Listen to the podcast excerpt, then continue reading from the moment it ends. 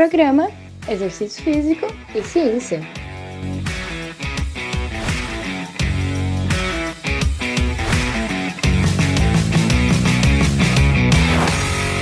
Está começando mais um Exercício Físico e Ciência.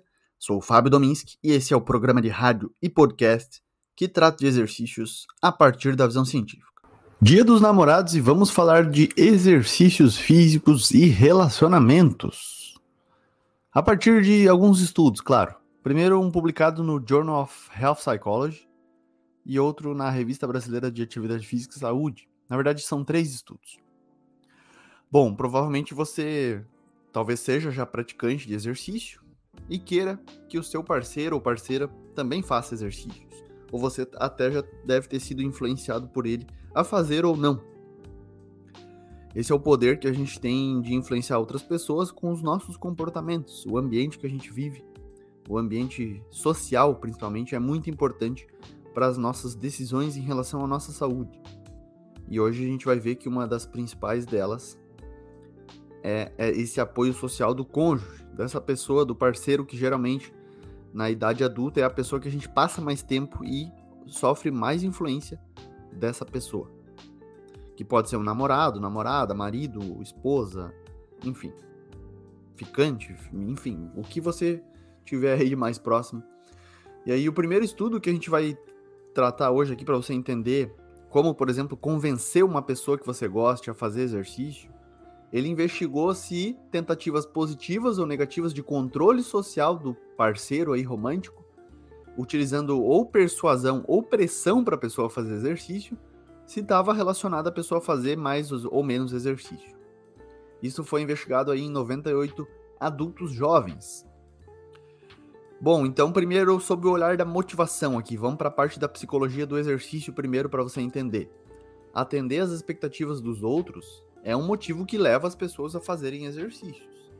Então, no meu caso com a Thaís, ela lá em 2000 e 12, foi para uma academia de musculação para provavelmente atender uma expectativa minha, porque era importante para mim fazer exercício e ela considerou isso válido na época para fazer exercício e se matriculou numa academia. Na verdade, até eu fiz essa matrícula para ela para tentar apoiar e incentivar ela. Esse é um exemplo, então é um motivo extrínseco, na verdade. Não é porque ela gosta de musculação inicialmente, ela já tinha feito, mas ela não era uma praticante aí assídua. Mas é uma motivação extrínseca para agradar as outras pessoas, para, né, para, enfim, é, mediar a relação aí social entre pais, entre parentes, amigos e parceiros. Hoje a gente está falando de parceiros afetivos, românticos, já que é Dia dos Namorados, dia 12 de junho. Bom, então a gente pode usar pressão e persuasão para fazer para uma outra pessoa fazer exercícios e essas são estratégias que as pessoas utilizam, né, mesmo de maneira mais intrínseca aí, mesmo de maneira mais indireta, às vezes nem sem saber, né, não intencional, para que uma outra pessoa que ela conheça faça exercícios. Porém, qual que é a melhor? Nessa pesquisa nos relacionamentos amorosos, a pressão que é, por exemplo, o meu parceiro me criticou, me importunou em relação ao meu comportamento de exercício, porque eu não fui na academia, a namorada lá pegou no pé, o namorado pegou no pé. E aí fez um comentário infeliz, desagradável. Isso foi associado a, primeiro, maior estresse diário nos relacionamentos e men menos exercício e gasto energético. Ou seja, essa pressão, que seria negativa, além da pessoa não fazer exercício, fez com que o relacionamento tivesse mais estresse no dia a dia. É pior, muito pior. Isso frustra a necessidade psicológica básica de autonomia da pessoa. Já a persuasão, que é, por exemplo, meu parceiro me encoraja a me exercitar, me apoia, foi associado a exercícios mais frequentes e maior gasto de energia. Então, o que, que isso mostra? É que é importante dar autonomia para a pessoa para quando ela quiser fazer exercício, no momento que ela quiser, no local que ela quiser, né, de maneira agradável, na modalidade que ela quiser, pelo tempo que ela quiser. É importante dar essa autonomia para uma pessoa que tem dificuldade em fazer exercício, por exemplo, mas o seu parceiro é altamente ativo. E às vezes o parceiro não entende por que, que aquela pessoa não gosta de exercício, sendo que para mim é tão bom, eu gosto tanto. é importante considerar as individualidades aí, as experiências prévias que a pessoa já teve com o exercício, é muita coisa envolvida. Mas essa relação pode mediar um apoio importante social, e foi isso, inclusive, que a gente verificou em outra pesquisa publicada na Revista Brasileira de Atividade Física e Saúde. Uma pesquisa, então, mais recente, realizada lá em Pelotas, no Rio Grande do Sul, em 26 academias com 390 pessoas. E eles verificaram lá que um elevado apoio social do cônjuge foi associado a mais atividade física. Então, olha só, quem teve maior, maior apoio social da outra pessoa realizou mais minutos de atividade física e teve uma probabilidade maior aí de cumprir os 300 minutos por semana de atividade física, essa que é a recomendação da OMS, pelo menos 150 minutos de atividade física por semana, né? de 150 a 300 minutos de atividade física moderada por semana ou metade disso se for intensidade vigorosa. Beleza? Uma terceira pesquisa aí publicada num jornal de relações familiares, tanto que o nome da revista é Family Relations, em 2018, os pesquisadores acompanharam 191 casais por duas semanas para saber se os benefícios do exercício individual ou em casal sobre o relacionamento teriam diferença. E aí, treinar junto trouxe uma série de benefícios. Vamos entender aí, de repente você se motiva a convidar hoje o seu parceiro a fazer um treino e depois sair para jantar, tomar um vinho, uma cerveja, comer alguma coisa que vocês gostem. Mas que a experiência de exercício também seja válida. Às vezes é um momento, como mostrou essa pesquisa aqui, de conexão.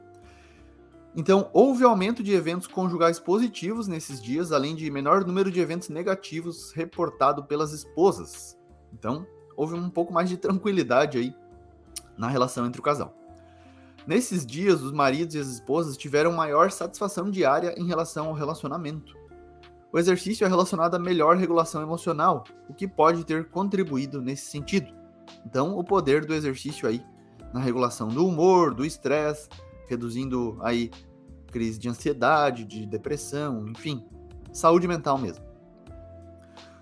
Os autores sugerem, em dias que o casal tem interações negativas, eles podem decidir treinar juntos para mudar o que estão sentindo. Mas é claro que isso é meio inviável, né? Se a gente pensar, uma peleia imensa, o casal briga e o outro convida, vamos dar um treino. Isso parece que pode, ser, pode não ser uma boa para grande parte dos casais, mas é a sugestão dos autores. Bom, uma série de razões é levantada para explicar como ocorre esse benefício para os casais. Vamos entender então. O primeiro aspecto é mais tempo para conversar quando compartilham o tempo de treino juntos.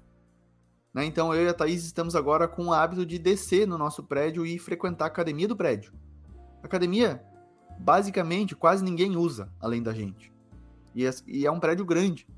É um, um, mas a galera acho que não tem a cultura de usar aquele espaço ali. Então a gente tem um tempo nosso ali para trocar uma ideia, para treinar, às vezes para só fazer companhia um pro outro. Várias vezes ela foi lá embaixo treinar e eu fiquei só junto, porque eu já tinha treinado naquele dia, ou eu resolvi descansar naquele dia. Enfim, mas é mais tempo para conversar num ambiente, num espaço diferente. primeiro aspecto é esse. O segundo, durante o exercício, os casais também podem expressar compromisso e interesse no relacionamento. Outro espaço também para uma conexão social mais profunda. E o terceiro são os mecanismos fisiológicos, como o aumento dos níveis de ocitocina e tônus vagal. Então a parte fisiológica aí também colabora. Bom, na prática, sugestões minhas, pessoais. De, ma de maneira geral, eu sugiro que cada um treine na sua, cada um treine no seu horário melhor, na sua modalidade, no seu espaço, com os seus amigos. Pensando, por um lado, o exercício é um tempo que pode ser favorável à solitude, que é uma solidão vivida positivamente, coisa que muitos casais, especialmente namorados, às vezes nem têm esse tempo.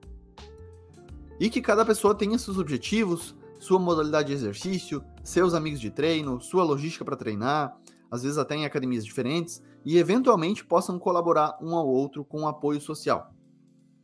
Beleza? Então, são sugestões aí que podem servir para vocês.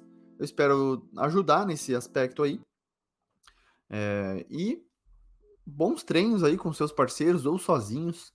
É importante saber treinar sozinho, claro, mas também aproveitar a companhia, porque o apoio social é importante e faz diferença para a gente fazer mais exercício. Beleza? Então é isso, começando mais uma semana aí no nosso podcast, com um episódio na segunda-feira, Dia dos Namorados aí, com a ciência do exercício em casal. Beleza? Espero que você tenha gostado e até a próxima. Valeu! Você ouviu Exercício Físico e Ciência com o professor Fábio Dominski.